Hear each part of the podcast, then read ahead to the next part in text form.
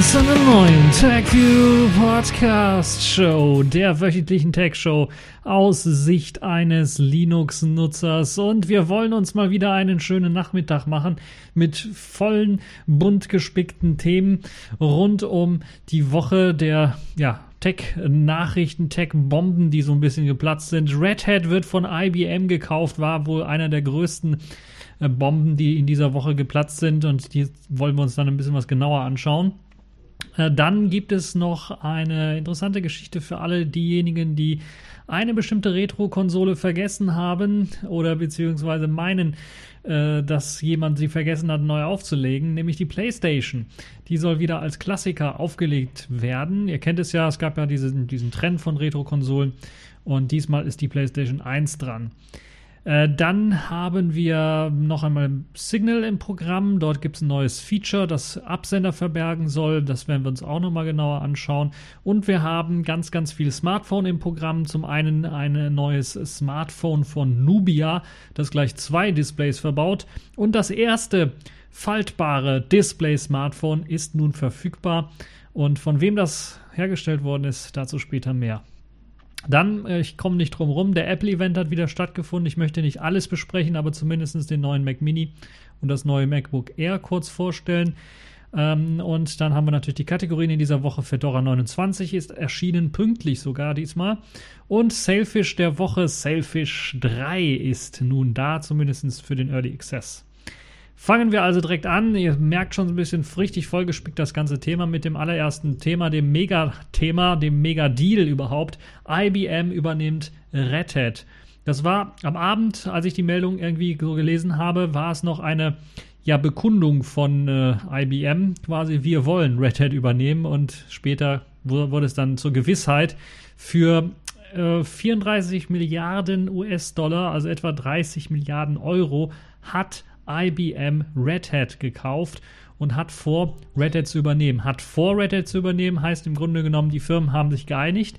Das, was allerdings ja noch nicht geeinigt worden ist, was sich noch nicht geeinigt hat, ist im Grunde genommen, dass das Ganze auch nochmal durch die äh, ganzen Gerichte überprüft werden muss und natürlich auch durch die Aufsichtsbehörden überprüft werden muss, ob es da nicht irgendwie zu Monopolstellungen kommen könnte und so. Also die Aufsichtsbehörden müssen sich äh, das Ganze wegen der Wettbewerbsgeschichten genau anschauen und dann den Deal freigeben. Das ist in den USA halt ebenso. Beides sind US-amerikanische Firmen.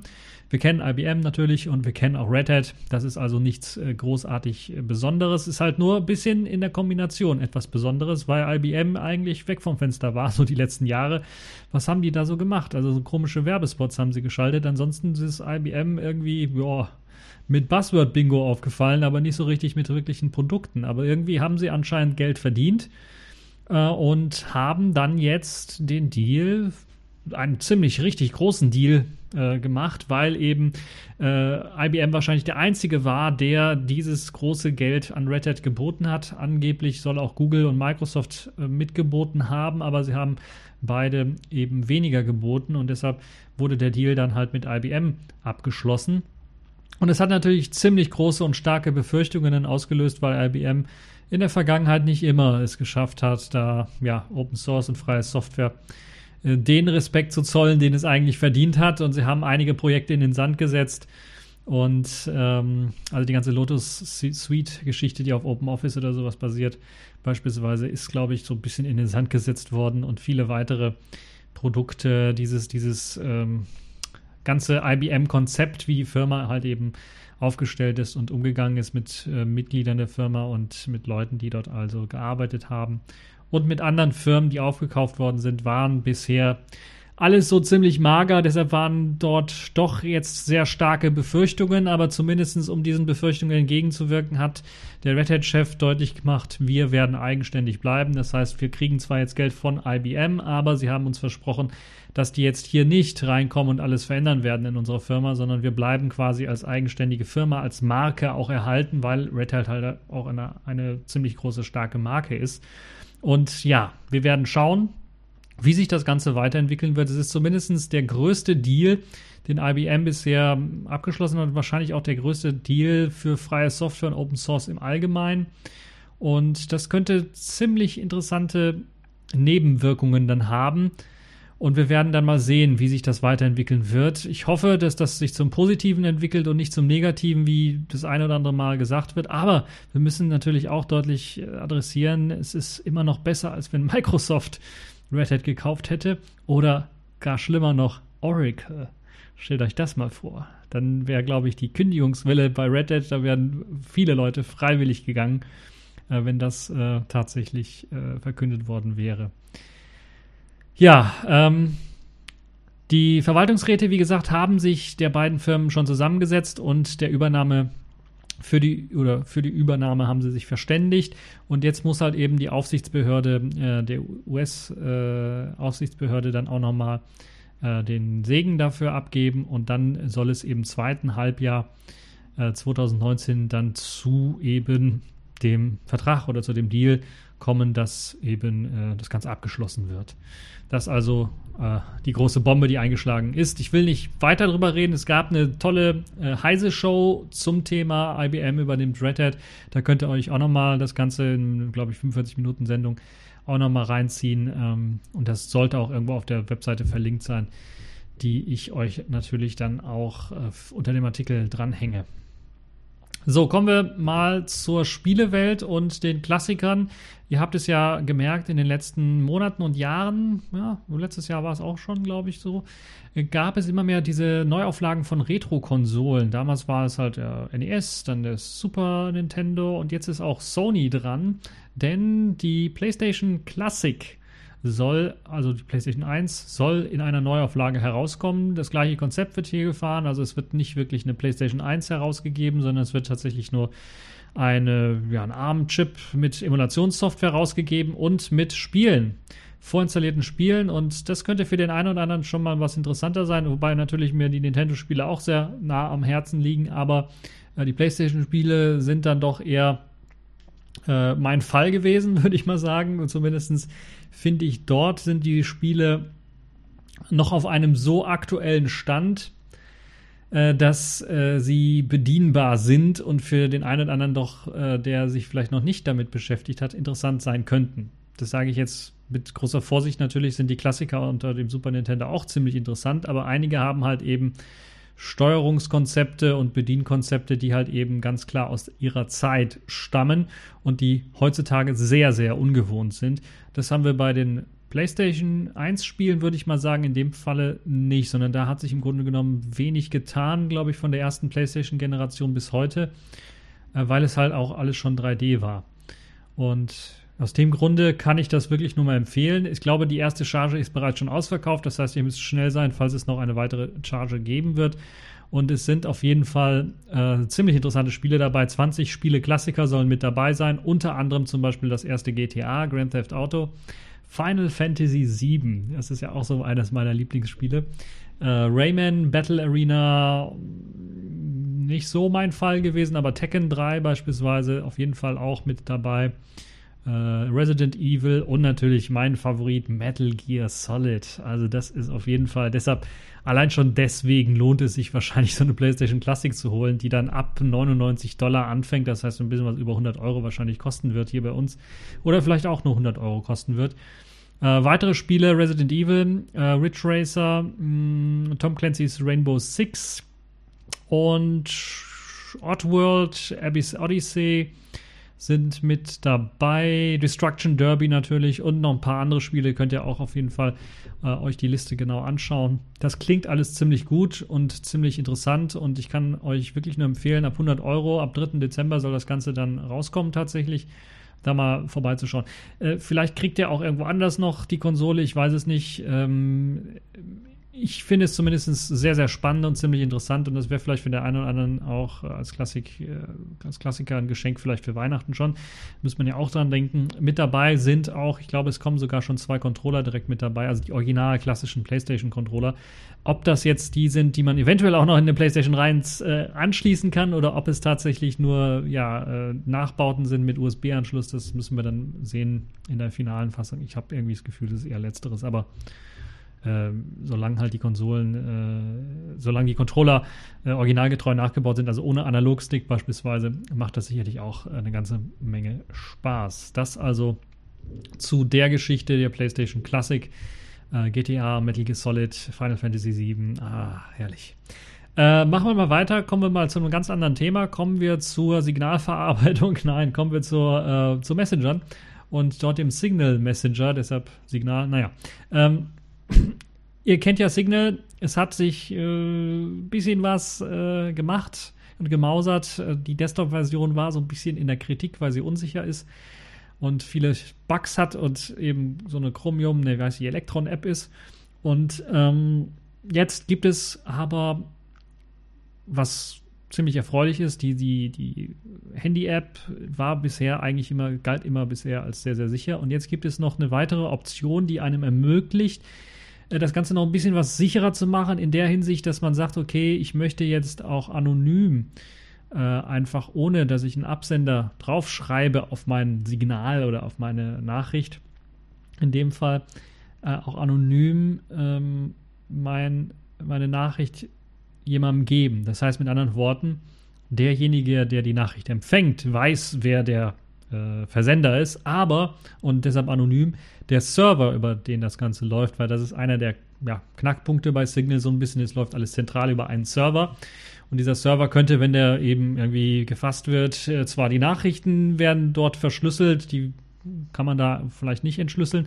Aber was man natürlich herausfinden kann, ist, wer hat mit wem zu welcher Uhrzeit gechattet. Also diese ganzen Metadaten so ein bisschen. Das möchte man so ein bisschen verhindern und hat jetzt in Signal eingebaut die Möglichkeit, ähm, dass man halt eben den Absender auch noch verschlüsselt und dass eben der Absender nicht mehr auf dem Server äh, erkennbar ist.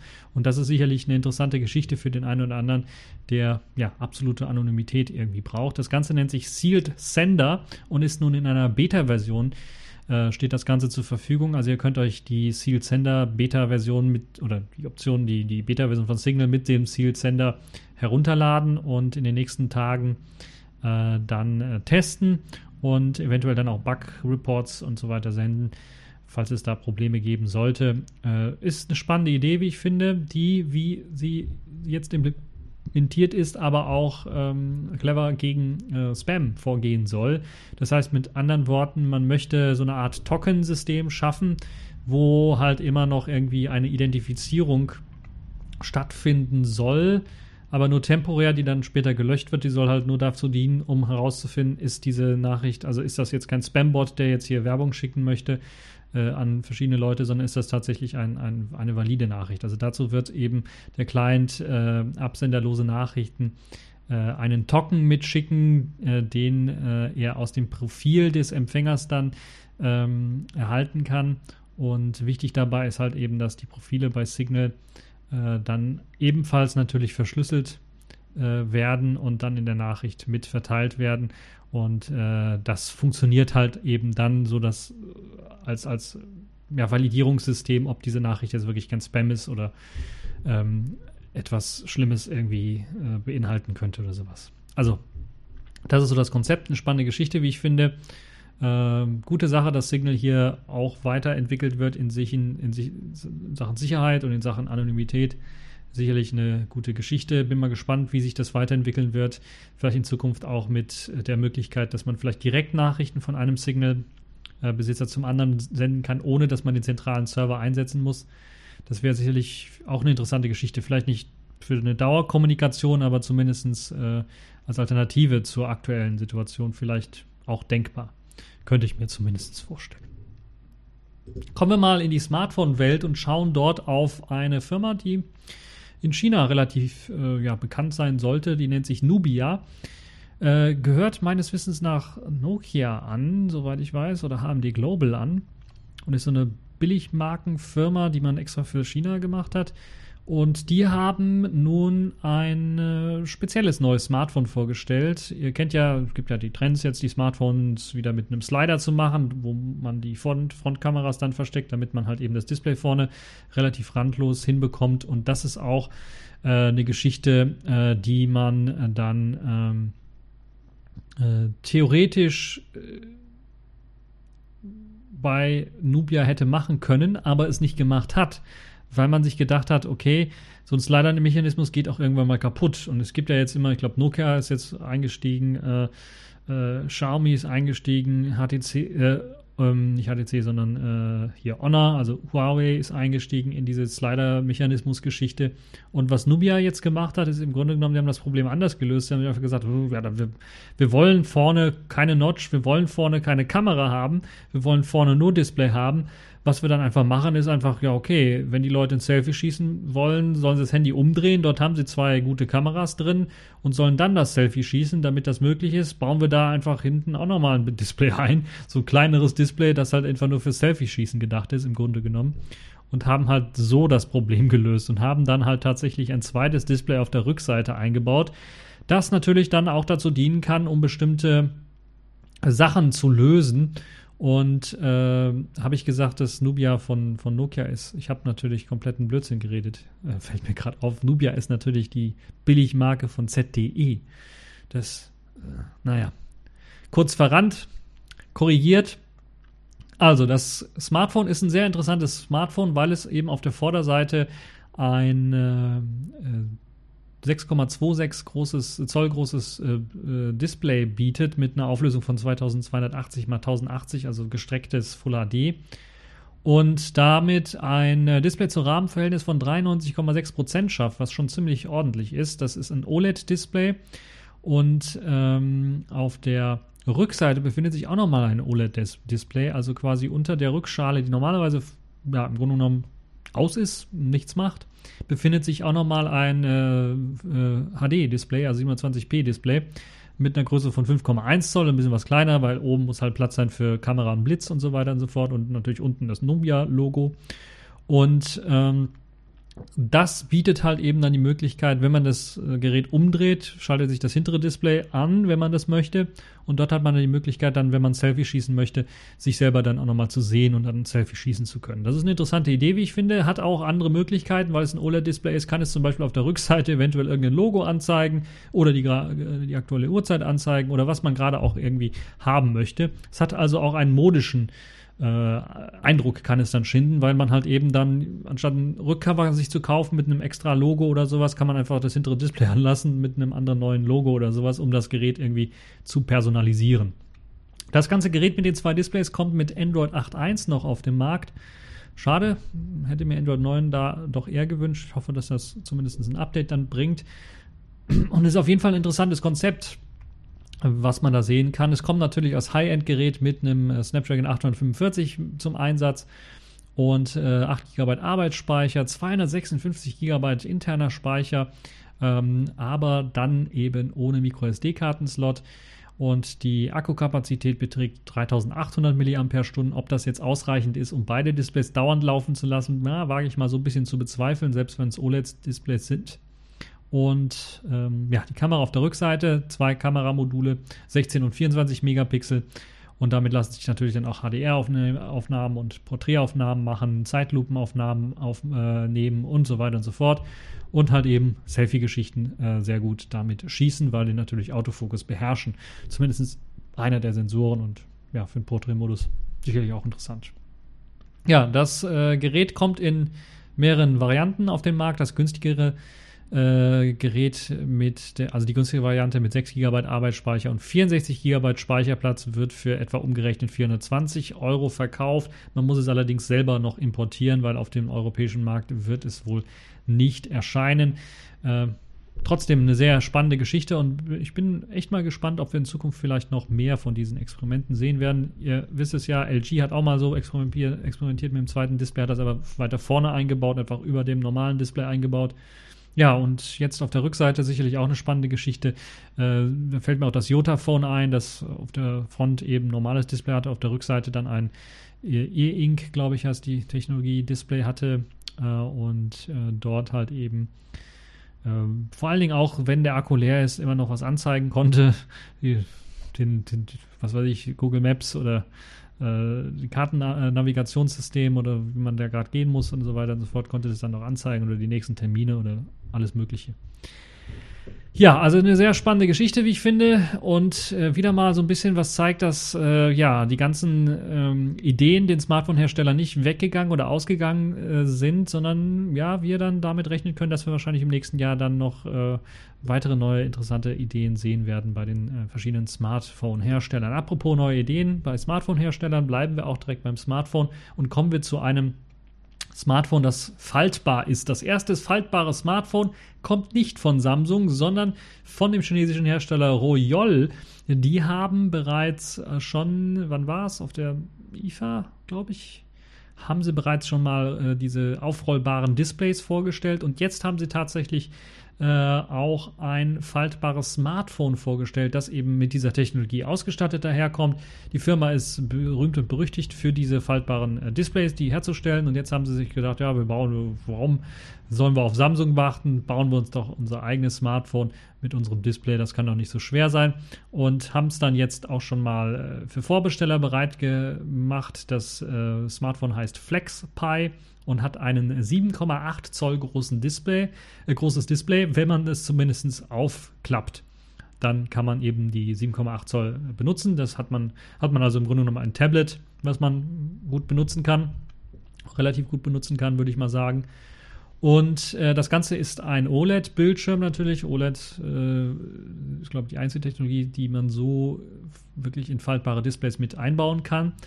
Und es wirkt allerdings so ein bisschen klobig, muss man ganz ehrlich sagen. Auch im Auffaltbaren äh, sieht es halt so aus, dass man extra das Ganze so gemacht hat, dass man es nicht richtig knicken kann. Also so richtig eine Falte, eine Kante in das Display reinknicken kann man nicht, sondern man hat dann ähnlich wie, wie ein Buch oder sowas sieht es dann aus, wenn man es äh, zusammenklappt. Und man hat da tatsächlich einen äh, relativ kompliziert aussehenden Mechanismus gemacht, der einen davor hindern soll, dass man das Display allzu sehr knickt, weil wenn man es knickt, geht es kaputt. Ähm, also es ist wirklich gefaltet in der, in der Hinsicht. Und natürlich wichtig an der ganzen Geschichte ist vielleicht das Seitenverhältnis von 4 zu 3, also so eher tabletmäßig gedacht und die Auflösung von äh, 1440, also 1920 x 1440 Pixeln. Und äh, man kann es dann halt eben zusammenklappen und hat dann auf der einen Seite, ich glaube, etwa 4 oder 5 Zoll und auf der anderen Seite 4 oder 5 Zoll.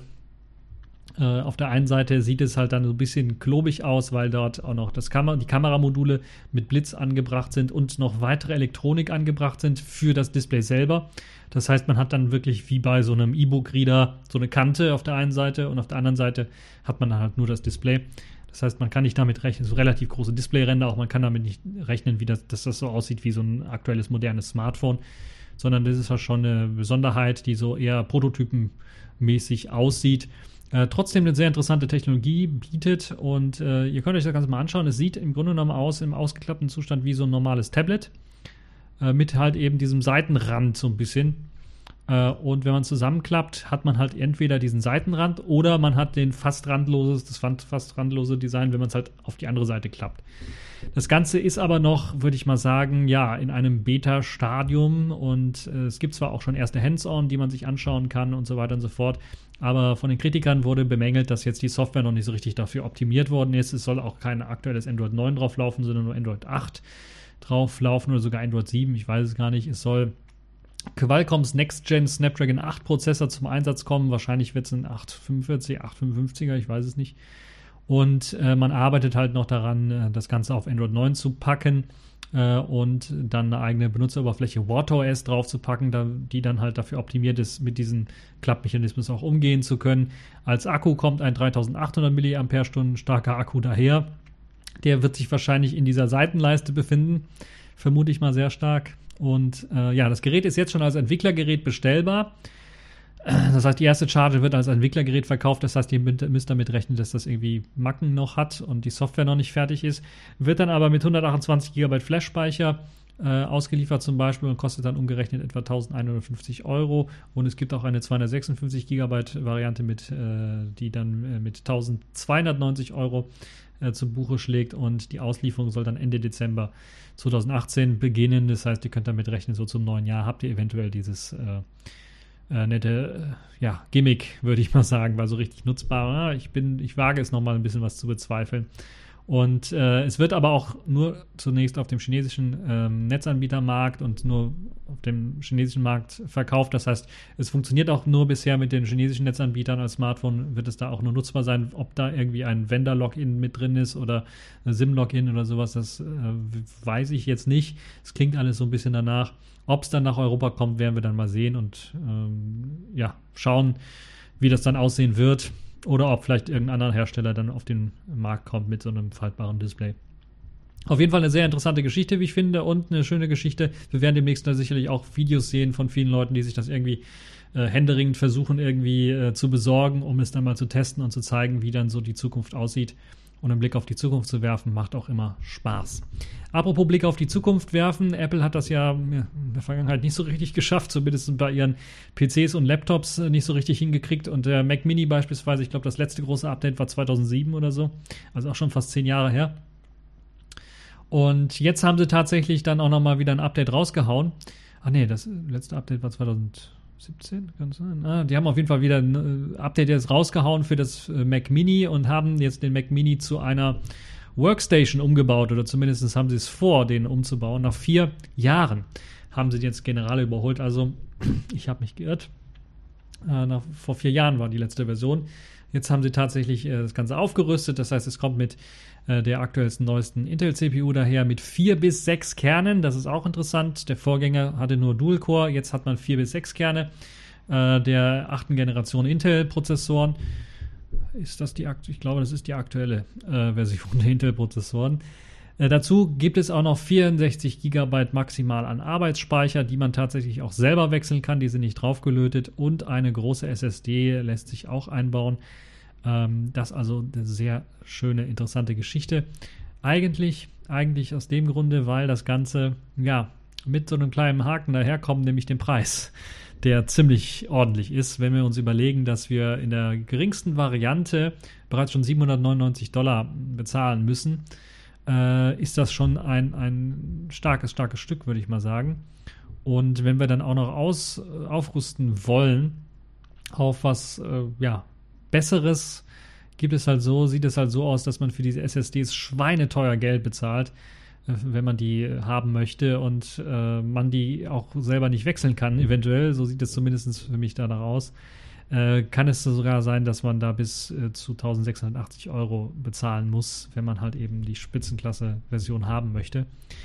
Ähm, das Gerät kommt mit dem neuen Sicherheitschip T2 daher. Der soll eben dafür sorgen, dass ähm, Fingerabdrücke oder persönliche Daten dort besser abgesichert werden, das ganze System besser abgesichert wird. Das ist also auch auf jeden Fall interessant. 2 Terabyte SSDs lassen sich äh, bestücken, kostet halt sehr viel Geld. Ansonsten gibt es hinten die Anschlüsse, die man so kennt. Thunderbolt 3 ist mit hinzugekommen, Typ C, also USB Typ C. Und es gibt auch noch zwei USB-A-Anschlüsse, auch äh, USB 3 und HDMI 2.0 und ein 10 Gigabit, äh, eine 10 Gigabit Netzwerkschnittstelle steht auch zur Verfügung. Es kostet aber ein bisschen was extra. Und die Kleinste Variante kommt mit einem Quad-Core i3 daher, 3,6 GHz, 8 GB RAM und 128 GB SSD. Und das ist schon für den Preis schon schweineteuer, würde ich mal sagen. 97 Dollar. Äh, ich weiß nicht, also so ein typischer Apple-Preis, wo ich dann, wo viele mit dem Kopf geschüttelt haben, also ein Core i5 hätte es schon sein müssen und ein Core i3 für den Preis ist also einfach unverschämt hoch. Und wenn wir uns dann überlegen, okay, machen wir mal noch mehr drauf, machen wir ähm, ähm, vielleicht mal einen, einen schnelleren äh, Prozessor, mehr Arbeitsspeicher rein äh, oder einfach nur eine größere SSD rein, kostet das Ganze schon 1250 Euro und wer noch mehr machen möchte, der ist dann halt bei 1600. Also da kriegt man schon einen viel besseren PC und auch, glaube ich, im, im Mac-Lager selber gibt es da schon viel bessere Angebote, was das angeht. Also so ein bisschen ein Schritt vor und zwei zurück, zumindest preislich. Ich weiß nicht, wer sich das besorgen möchte. Vorher galt der Mac Mini ja immer so als Einstiegs-Mac. Das ist jetzt nicht mehr der Fall, weil man definitiv preislich einfach viel, viel höher angesetzt hat. Als äh, Revolution damals angekündigt, das MacBook Air, das wird jetzt nicht eingestampft, sondern erstaunlicherweise nochmal wiederbelebt mit einer neuen Variante, die im Grunde genommen aufrüstet zu dem, was die MacBook Pros so bieten. Also man möchte äh, auch wieder ein Retina-Display diesmal bieten können. Und man möchte natürlich dann auch ähm, mithalten mit den, äh, den, den neuen äh, MacBook Pros und hat dann tatsächlich auch äh, 227 dpi Auflösung äh, parat, 2560 x 1600 Pixel und man möchte sogar 48% mehr Farben darstellen können auf dem 13,3 Zoll großen Display des ähm, MacBook Airs. Außerdem kommt das MacBook Air erstmals mit einem äh, mit Touch ID daher. Interessanterweise nicht mit Face ID, sondern Touch ID. Das heißt, oben rechts hat man die Möglichkeit, seinen Finger drauf zu legen und dann das ganze Gerät zu entsperren. Das benutzt dann natürlich auch diesen T2 Sicherheitschip von Apple. Und äh, es soll aber auch die Möglichkeit geben, dann den Sprachassistenten Hey Siri zu benutzen oder Hey Siri aufzurufen, um dann sich auch mit äh, der Stimme authentifizieren zu können. Was ich so ein bisschen, naja, äh, seltsam finde. Außerdem soll es ähm, einen Core i5-Prozessor geben, der achten Intel-Generation, 1,6 GHz mit einem Turbo-Boost auf 3,6 GHz. Äh, Intel UHD Grafik 617, 16 GB äh, Arbeitsspeicher passen rein. Äh, LPDDR3 Onboard aufgelötet allerdings, die kann man nicht aufrüsten, MacBook Air typisch. Äh, und als SSD stehen einem maximal 1,5 Terabyte Kapazität zur Verfügung. Hier fehlt allerdings bisher noch der Hinweis, dass das Ganze Onboard ist, also aufgelötet ist. Das wäre also vielleicht sogar möglich, dass man die SSDs selber mal wieder aufrüsten kann. Im Gegensatz vielleicht zum Mac Mini, so wie ich es verstanden habe. Ansonsten gibt es auf der linken Seite zwei Thunderbolt äh, 3 Ports für äh, bis zu äh, 5K äh, Größe für Monitore zum Anschließen. Also 60 Hertz oder zwei 4K Displays kann man dran anschließen. Es gibt das neue Force Touch Trackpad das nochmal 20% größer ist als das alte und natürlich auch wieder haptisches Feedback gibt. Und die Tastatur mit diesem äh, neuen Butterfly-Mechanismus der dritten Generation ist auch wieder drauf verbaut. Also man hat im Grunde genommen aufgeschlossen zu den MacBook Pros. Auf der Frontseite gibt es noch eine 720p FaceTime-Kamera und äh, auf der rechten Gehäuseseite gibt es auch weiterhin eine Klinkenbuchse. Da ist Apple wohl nicht so richtig äh, warm mit geworden, die abzuschaffen. Oder man hat genug Platz gefunden, sich dort dran zu lassen. Der Akku hat eine Kapazität von 50,3 Wattstunden und soll halt eben einen Tag, einen Arbeitstag durchhalten können. Und ja, das Gehäuse ist ein bisschen was kürzer, schmaler und dünner geworden, hat 17% weniger Volumen als noch der Vorgänger.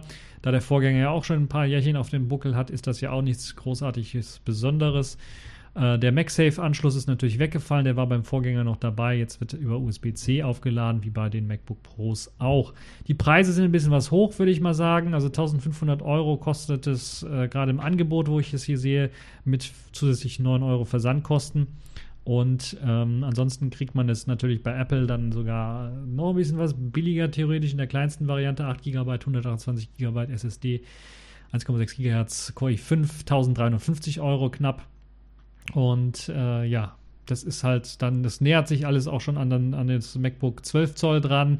Äh, das hat zwar nur einen USB-C-Port, aber hat halt dann eventuell bessere Performance, dadurch, dass halt die Abwärme besser funktioniert und so weiter und so fort. Wir müssen schauen, aber ich habe irgendwie das Gefühl, das ist so ein Kannibalismus, den Apple da betreibt. Äh, es gibt keinen wirklichen Grund, dass das MacBook Air auf dem Markt bleiben sollte, sondern man hätte bei, für den Preis dann auch sagen können, ja, hier, schnappt euch das MacBook Pro und dann wäre die Sache ge gelaufen. Also ich weiß nicht so richtig, wen Apple da versucht anzusprechen, mit wahrscheinlich die alten MacBook Air-Nutzer, die dann irgendwie gute Erfahrungen mitgemacht haben und dann jetzt den Nachfolger haben wollen und sich kein MacBook Pro kaufen wollen. Ich bin mir nicht so ganz sicher, muss ich ganz ehrlich sagen, weil die Unterschiede zum, ähm, äh, zum, zum, kleineren Gerät MacBook Pro und dem, dem größeren sind halt wirklich marginal und preislich auch kaum vorhanden. Deshalb, ja, keine Ahnung, was sich Apple dabei gedacht hat. Das war nicht alles, was Apple vorgestellt hat, aber ich werde jetzt hier mal so einen Cut machen, weil wir jetzt schon bei 35 Minuten sind und ich wirklich nicht allzu lang machen möchte, diesen Podcast. Es gibt noch ähm, iPads, die, das neue iPad Pro, was Apple vorgestellt hat, dünner, äh, größer, stärker, weiter. Ähm, also weniger Displayrand, dadurch eben größeres Display bei gleicher Haptik im Grunde genommen, bei gleicher Größe des, des Gehäuses und äh, aufgerüstet natürlich mit dem neuesten, was ist A8-Chip, glaube ich, den Apple hat. Ich habe wieder vergessen, was für ein Chip das ist. Also der neueste ARM-Chip, den Apple da hat, den schnellsten, den sie haben, soll also wirklich wieder deutlich schneller sein. äh, deutlich besser funktionieren und äh, Software ist auch optimiert worden natürlich äh, für das Ganze.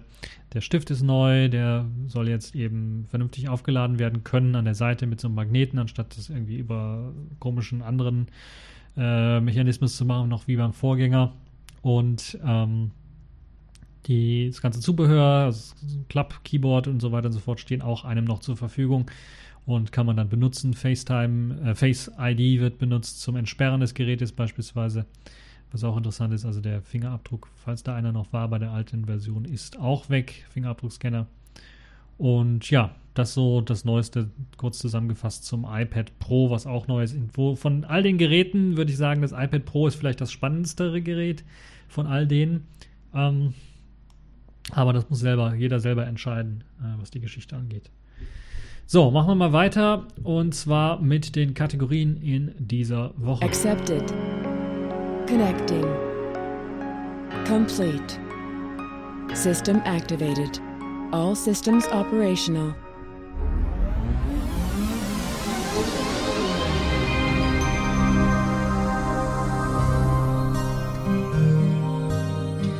Ja, und bei den Kategorien in dieser Woche fangen wir an mit der Distro in dieser Woche. Die ist nämlich pünktlich rausgekommen. Fedora 29 ist nun in allen Varianten äh, zur Verfügung gestellt worden und hat jetzt auch für Endbenutzer eine verbesserte neue Silverblue Workstation vorgestellt, das äh, ziemlich interessant sein könnte für den einen oder anderen, der sich damit auseinandersetzen möchte. Also mit einem ziemlich modularen System. Und diese modulare Idee wurde auch in der Version 29 mit eingepflegt und ermöglicht einem dann zum Beispiel zu sagen, okay, ich habe jetzt hier beispielsweise Node.js in Version 8 rumliegen, ich möchte das aber gleichzeitig parallel zu Node.js in Version 10 ähm, haben und möchte dann on the fly wechseln können hin und her. Das ist jetzt mit Fedora 29 möglich. Das ist die, das neue Feature, das neue interessante Feature, was eingeführt worden ist. Also die Idee, Module verschiedener Paketversionen einer Software auf einer einheitlichen Fedora-Basis ausliefern zu können. Und das ist halt eben das, was das Besondere an Fedora 29 ist. Ansonsten steht auch noch das äh, Silverblue zur Verfügung.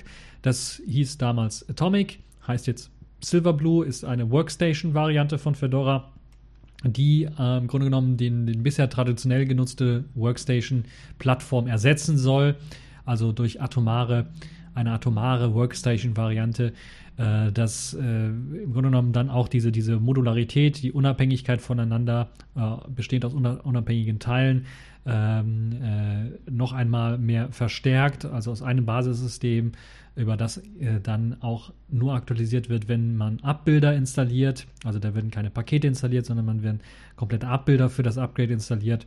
Und äh, andererseits werden Desktop-Anwendungen nicht zwingend wie bisher aus den RPM-Paketen gebaut, sondern als Flatpak bereitgestellt und eben äh, Grundlage der Aktualisierung des Basissystems äh, wird äh, dann durch das äh, Werkzeug OS-Tree geschaffen. Ich hatte da bei, glaube ich, letztes, letzte Radio Tux-Ausgabe, letzten, vorletzten Monat, glaube ich, über ähm, Endless OS geredet und da so ein bisschen auch OS-Tree vorgestellt. Endless OS verfolgt auch so ein Konzept, wo man halt so ein System hat, was sehr am atomar aufgebaut ist, auf Flatpak setzt und OS-Tree äh, setzt. Das heißt im Grunde genommen, dass es ein Read-Only-File-System ist und das System-Updates äh, durch ein neues Image aufspielen gehen und äh, Programm-Updates eben durch Flatpaks durchgeführt werden.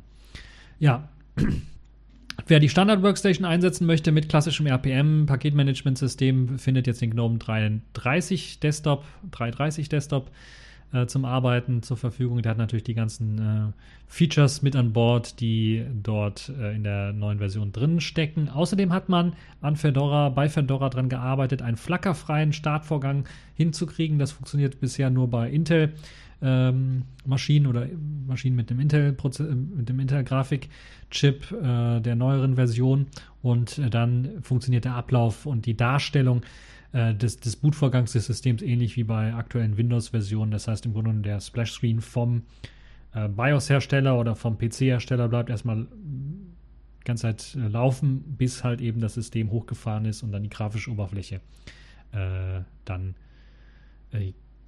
erscheint. Dazu hat man einige Veränderungen an Kernkomponenten durchgeführt, wie etwa ein Kernel teilweise ein bisschen was gepatcht, Group gepatcht und Plymouth äh, gepatcht, sodass man halt natürlich weiterhin auch die Möglichkeit hat, grob aufzurufen später im Hintergrund, wenn, wenn man beispielsweise noch ein Windows parallel installiert hat. Ja, die neue Fedora 29 Version, wer sich das anschauen möchte, kann das Ganze runterladen, installieren, ausprobieren. Ich werde vielleicht auch nochmal äh, einen Test dazu machen. Ich habe jetzt schon zwei Tests angekündigt, einmal Lubuntu mit LXQt und dann äh, Fedora mit äh, der GNOME-Variante wahrscheinlich werde ich auch nochmal äh, Probelauf machen, um zu gucken, was sich da alles getan hat. Und ähm, die Planungen für Fedora 30 laufen bereits schon an. Falls ihr da mitreden wollt, könnt ihr das natürlich auch gerne machen. Ansonsten gibt es auch noch eine neue Variante von Fedora, die nennt sich Fedora Core OS. Hat jetzt nicht mit dem alten Fedora Core zu tun, sondern ist im Grunde genommen eine Core OS, also Internet of Things äh, Distribution ähm, auf Basis von Fedora.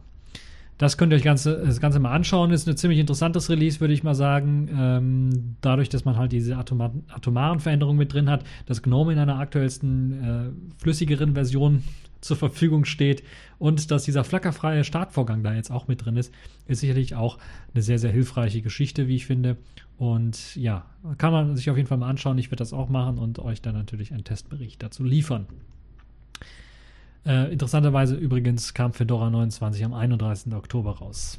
Für die Leute, die das äh, mit Halloween und Halloween Papers so ein bisschen verbinden wollen. So, Kommen wir jetzt zum letzten Thema, der letzten Kategorie in dieser Woche, Sailfish der Woche. Sailfish 3 ist endlich da und äh, so heißt auch der Artikel, auf den ich verlinke. Äh, ist es wirklich da? Ja, es ist irgendwie schon da, als Early Access zumindest für die Leute, die ein Sailfish Gerät schon haben. Also ein Yola 1 wird unterstützt immer noch, also fünf Jahre, das ist Ende 2013 rausgekommen, wird immer noch unterstützt, Ende 2018. Yola C wird unterstützt. Das soll ja Yola Tablet wird unterstützt, falls ihr es habt. Und natürlich auch das Xperia X wird unterstützt. Und wenn ihr im Early Access Modus seid, habt ihr die Möglichkeit, das schon runterzuladen und auszuprobieren. Es kommt mit der neuen Oberfläche daher. Ein neues Top-Menü, das einem erlaubt, eben die Schnelleinstellungen durchzuführen, die man so hat, äh, beispielsweise Mobilfunk an und aus, WLAN an und aus, Bluetooth an und aus, äh, Taschenlampe oder Standortdaten an und aus, Flugzeugmodus an und aus oder man hat die Möglichkeit schnell äh, den, den, den, ähm, die Helligkeit des Displays zu verändern oder beispielsweise äh, mein, mein Klingelton kann ich da äh, lauter, leiser stellen und so weiter und so fort. Ich kann aber auch äh, sagen, ich möchte eine Notiz erstellen, möchte einen Alarm erstellen oder ein Selfie machen. Also diese Quick Actions sind auch wieder mit, dabei. Äh, mit dabei. Also das, was alles vorher im Event Screen äh, unter einem Pulley-Menü versteckt war, ist jetzt in einem Top-Menü reingewandert und ermöglicht einem ziemlich einfach dann von überall aus äh, Sachen zu anzuschalten oder auszuschalten und zu verändern. Das ist eine ziemlich gute Geschichte, wie ich finde. Es lässt sich auch alles wunderbar konfigurieren. Und äh, das ist richtig durchdacht gemacht, auch mit der Schnellschließen-Anwendung, ähm, beziehungsweise der Schnellschließen, äh, dem Swipen von, also der Wischgeste für das Schnellschließen von Anwendungen, die ja jetzt entfällt, dadurch, dass man halt eben, wenn man von oben runter swiped, äh, dieses neue Top-Menü hat entfällt in dem Sinne, dass man gesagt hat, wir drängen das nach links und rechts. Das heißt, wenn man jetzt von oben nach unten swiped, also von außerhalb des Bildschirms auf der äh, linken oder der rechten Kante im Grunde genommen, dann wird äh, es weiterhin ermöglicht, das aktuelle Fenster zu schließen. Und das lässt sich auch nicht mehr einstellen, konfigurieren oder umändern, sondern das ist jetzt standardmäßig mit drin. Und wenn man von der Mitte runter swiped, kommt man halt zu diesem ähm, Top-Menü. Das ist halt eine der größten grafischen Veränderungen. Ansonsten gibt es noch eine große grafische Neuerung, äh, die man nicht auf Anhieb sieht. Äh, unter den Ambiences, unter dem Ambienten, so heißt es ja zu Deutsch, gibt es jetzt die Möglichkeit, auch äh, welche mit weißem Hintergrund und schwarzer Schrift auszuwählen. Und das macht natürlich einen komplett anderen Look und Feel, schafft das komplett anders und ähm, ja, sieht ziemlich geil aus und ziemlich schön aus. Und das kann man sich auch anschauen und dort halt eben dann äh, auch vielleicht Verbesserungsvorschläge machen, was bestimmte Farben angeht oder bestimmte Programme, die dann noch Anpassungen benötigen. Ansonsten für die Leute, die sich dafür interessieren, das vielleicht in einer Firma oder so einzusetzen, das Device Management MDM ist jetzt voll integriert und äh, funktioniert. Genauso voll integriert ist auch VPN-Support, der jetzt äh, durchaus besser funktionieren sollte mit allen möglichen Protokollen, L2TP, OpenConnect, OpenVPN, PPTP und VPNC. Ich glaube, das sind die Standardprotokolle, die da unterstützt werden in Sachen VPN. Die sollen funktionieren. Enterprise Wi-Fi funktioniert jetzt auch. Um, äh, Verschlüsselung ist mit dabei für äh, externe äh, Karten, also MicroSD-Karten in dem Fall nur. Erst einmal, ich habe jetzt nicht ausgetestet, auch USB-OTG, aber USB-OTG funktioniert jetzt auch, kriegt eine Integration und ich weiß noch nicht, ob, das, ob man da auch verschlüsseln kann. Ich glaube, das müsste auch funktionieren, dass man da auch USB-Sticks oder sowas verschlüsseln kann, wenn man das möchte. Ähm, Ansonsten gibt es eine neue Kategorie, äh, Kategorie, in der Galerie, die einem die Screenshots in eine extra Kategorie reinpackt, sodass die nicht in der normalen Fotoroll auftauchen. Ist eine schöne Sache. Ich hätte mir da vielleicht noch mehr gewünscht, dass man vielleicht eigene Ordner oder eigene Kategorien erstellen kann und Fotos dort reinschieben kann. Das wäre vielleicht eine, ja, auch eine interessante Idee, mal dran zu denken. Äh, es gibt eine Vielzahl von weiteren Sachen. Also Verschlüsselung habe ich gesagt. Das Keyboard äh, hat jetzt Gesten äh, hinzugewonnen, die einem erlauben, schnell zwischen äh, den, ähm, den ähm, verschiedenen Keyboard-Layouts zu wechseln oder zum Beispiel zum, zum Emoji-Keyboard zu wechseln, was ich ziemlich häufig dann doch benutze und das mit, geht mit dem Swipe deutlich einfacher als Space-Taste gedrückt halten und dann auswählen äh, des, des Keyboard-Layouts. Ähm, Kameraverbesserungen gibt es auch, beziehungsweise es gibt jetzt die Möglichkeit auch, wenn das Gerät ähm, wenn das Gerät gelockt ist, wie heißt das deutsche Wort? Gesperrt ist, wenn das Gerät gesperrt ist, dann habt ihr die Möglichkeit, die Kamera ja fürs Fotoschießen zu benutzen. Es gab bisher aber keine Möglichkeit, die Fotos sich dann anzuschauen, die man geschossen hat. Das ist jetzt mit integriert worden, sodass man auch im gelockten, im gesperrten Zustand die Fotos, die man geschossen hat, dort sich anschauen kann. Ansonsten gibt es viele Detailverbesserungen noch. Es gibt die Ankündigung, dass das große Qt-Update mit Version 3.0.1 kommen wird, in, äh, im Dezember wahrscheinlich dann. Und viele weitere Verbesserungen, die angekündigt worden sind für Selfish 3, dann im Laufe, im Zuge der Selfish 3 Lebensdauer dann erscheinen. Also die 3.0.0er Version wird noch nicht alle Features der äh, Ankündigung für Selfish 3 beinhalten, sondern die werden dann in den äh, kommenden Versionen 3.0.1, 3.0.2, 3.0.3 oder 301, 30, 31, 32 und so weiter dann ähm, mit integriert werden. Und dazu zählen spannende Sachen wie zum Beispiel auch interne Verschlüsselung des Systems, also eine Systemverschlüsselung beispielsweise. Und äh, Qt 5.9 als großes Update mit der neuen Web Engine, Qt Web Engine, die dann deutlich besser performanter und aktueller sein sollte als das immer noch leider veraltete Gecko 38, wird, was eingesetzt wird aktuell noch. Auch bei der 3.0er-Version. So, äh, wer mehr dazu erfahren möchte, kann sich den Artikel durchlesen. Es gibt auch ein Video, wenn ihr in dem Artikel ein bisschen rumscrollt und nach meinem Namen sucht, dann werdet ihr finden, da habe ich ein Video gepostet und da könnt ihr euch das Ganze nochmal in Bild und Farbe anschauen, bevor ihr das ganze Update fahrt. Die, das finale Update wird dann am 8. November wahrscheinlich rauskommen, also nächste Woche wird es dann erscheinen. Äh, dort ist auch das, die große Release-Party in Helsinki und am 11.11. .11. ist eigentlich der Karnevalsanfang in Köln, aber äh, Jolla hat sich entschieden, dann in Berlin auch eine Release-Party zu machen, wo man sich anmelden kann, glaube ich, immer noch. Dort gibt es einige Tickets, weil äh, ja, es gibt halt ein beschränktes Kontingent, äh, weil halt eben das Restaurant oder die Location, wo man sich da treffen möchte, natürlich nicht unendlich viele Plätze hat. Und man natürlich auch ein bisschen was planen muss, was das angeht. So, äh, das war's dann jetzt schon zu diesem TechView Podcast. Ich hoffe, es hat euch gefallen. Ihr habt Spaß daran. Ich habe nicht allzu lang gemacht, trotz dieser vielen interessanten Themen. Falls ihr Kommentare habt, Anregungen habt, könnt ihr das alles im Kommentarbereich posten. Und ansonsten wünsche ich noch eine schöne Zeit. Schöne Zeit. Ihr, sagt, ihr, ihr seht schon, ich bin schon im so Karnevalsfieber. Nächste Woche geht's los. Und freue mich dann auch schon. Und äh, ja, bis zur nächsten Show.